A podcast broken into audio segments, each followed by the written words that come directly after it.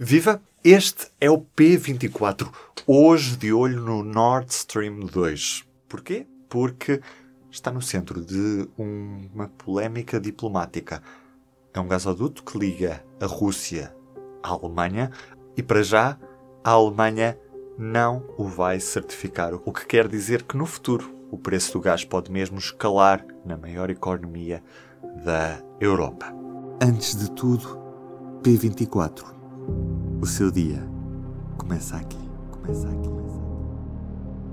Comigo neste P24 para entender o que está em causa, a jornalista da secção Mundo, Maria João Guimarães. Viva Maria João! Nord Stream 2 é, como o nome diz, a segunda versão do Nord Stream 1, portanto iria duplicar a quantidade de gás russo a chegar diretamente à Alemanha. Achava que é o diretamente, porque o gás pode continuar a chegar via Ucrânia normalmente ou via Polónia. Por isso é que este gasoduto também era visto como problemático por uma série de países, porque ao ir diretamente para a Alemanha poderia uh, deixar espaço à Rússia, espaço de manobra para, por exemplo, cortar o o gás à Ucrânia ou à Polónia e não à Alemanha. E, por outro lado, também priva a Ucrânia, por exemplo, das taxas de passagem que é, que é preciso pagar para quando o gás passa pelo país.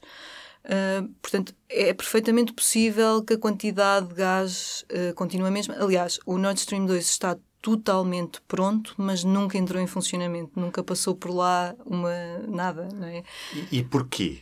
Porque é que ainda não entrou em funcionamento até este momento? Ah, é uma pergunta interessante. Ah, ele, ele estava pronto, bastava uma questão burocrática que tinha a ver com a sede da sociedade Nord Stream 2 estar na Suíça e não na Alemanha. Portanto, a sede teria que estar na Alemanha para o processo de certificação ser completado. Uh, isto, na altura, foi apresentado como uma questão puramente burocrática, técnica. Uh, começamos, começa a suspeitar que não seria só. Um, por outro lado, o projeto foi sempre apresentado como um projeto puramente económico, puramente comercial, nada político. Uh, na altura em que o opositor russo Alexei Navalny esteve internado em Berlim, no Hospital Charité, onde esteve quase a morrer e depois foi salvo, uma coisa muito dramática, houve vários partidos, na altura o gasoduto ainda não estava terminado, pediram para a chanceler Angela Merkel suspender o gasoduto. Ela sempre disse que não havia qualquer hipótese. Uhum. Um, aliás, alguns analistas diziam que não havia hipótese legal de o fazer. Também há aqui alguma discussão sobre o que é que foi feito exatamente. Se foi uma suspensão, se foi um cancelamento. A partir do que foi feito é uma maneira também de impedir agora uma série de processos que podem ser postos por incumprimentos de contratos, etc. Nesta terça-feira, o que é que disse o chanceler alemão? Especificamente sobre este projeto? O, o chanceler alemão estava numa conferência de imprensa sobre outra coisa, não é? Não veio fazer um anúncio formal, mas foi questionado sobre isto e disse que a Alemanha ia suspender o processo de certificação.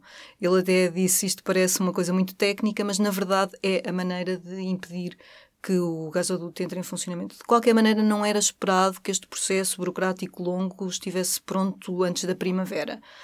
Uh, no entanto, este é um sinal político extremamente importante porque a Alemanha dá o passo, no fundo, que lhe pode custar mais uh, ao mexer no, no gás russo. Uh, mostra que está disposta a correr. a correr riscos de, de retaliação. Uma das primeiras reações veio de Dmitry Medvedev, que disse que ia aumentar imenso o preço do gás. Uh, Bem-vindos ao admirável mundo novo, disse ele no Twitter.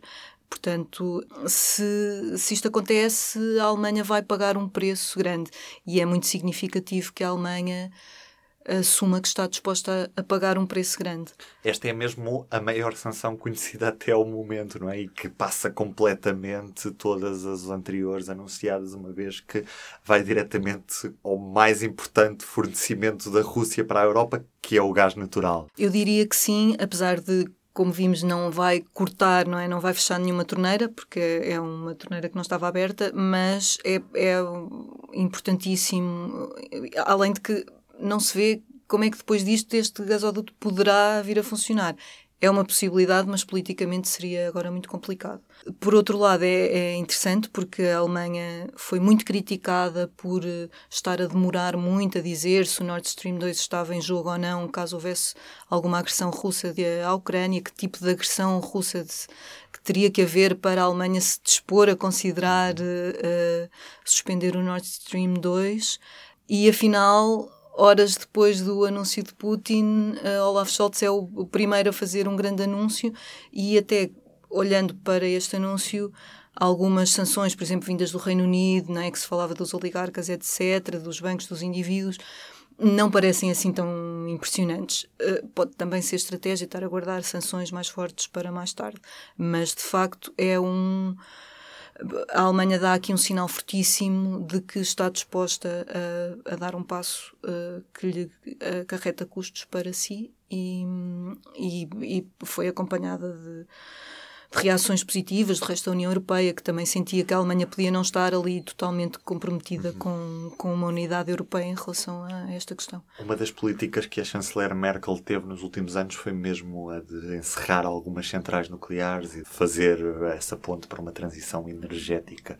Até que ponto é que agora a Alemanha fica aflita com a, possível escalada destes preços do gás natural, já se fala nisso. Uh, um bocadinho também como aquele tweet que, que referias de que Bem-vindos ao admirável mundo novo em que o gás vai escalar de preço e que forma é que também a economia alemã fica nas mãos desta escalada de, de, preço? É muito complicado porque, de facto, a Alemanha é dependente do gás russo cada vez mais. Como disseste, as centrais, o encerramento das centrais nucleares uh, aumenta essa dependência. A Alemanha está no meio da, da transição energética. O novo governo quer, de facto, fazer uma grande, uma grande transição. Um, interessante também no que disse Scholz hoje foi que ele não falou só do Nord Stream 2, ele disse que era preciso avaliar, à luz do que aconteceu agora, avaliar toda um, a estratégia de, de, de, energia da Alemanha.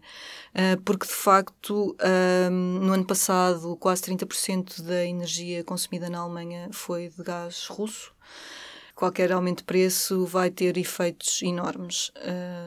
Não, há, não há outra maneira de dizer isto. Vai, vai, vai, ser, vai ser problemático.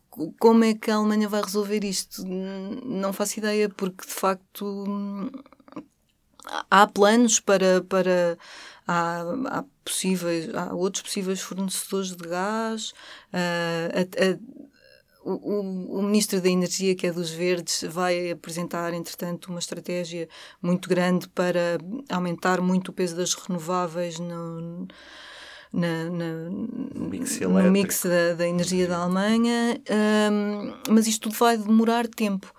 E era precisamente neste tempo que o gás natural era essencial, não é? Para, para essa se... transição, até mesmo por ser uma aposta da União Europeia naquilo que é uma transição energética, por ter menos menos emissões de dióxido de carbono do que as outras fontes, como o carvão e tudo mais. Exatamente, porque o carvão também é outra fonte que a Alemanha está a tentar uh, rapidamente reduzir e acabar, também neste novo governo, com, com metas mais ambiciosas. Portanto, é uma, é uma questão que agora fica um bocadinho em aberto. Obrigado, Maria. Nada. Bem, temos aqui um sério problema para a Europa. O preço do gás pode disparar, o preço dos combustíveis já está em altas. Temos também a questão da própria inflação e a Covid-19 que ainda não desapareceu completamente e por isso pode condicionar os próximos tempos, especialmente se surgirem novas variantes. É este o destaque do público nesta quarta-feira. Continuamos a olhar para a escalada de tensão entre a Rússia e a Ucrânia e as suas consequências. E também na secção Mundo estamos atentos à crise no Partido Popular Espanhol, o partido centro-direita que está em verdadeira ebulição depois da polémica entre Isabel Dias Ayuso, a Presidente da Comunidade de Madrid, e Pablo Casado, o líder do partido. Eu sou o Ruben Martins, do P24 é tudo por hoje. Até amanhã. O público fica no ouvido.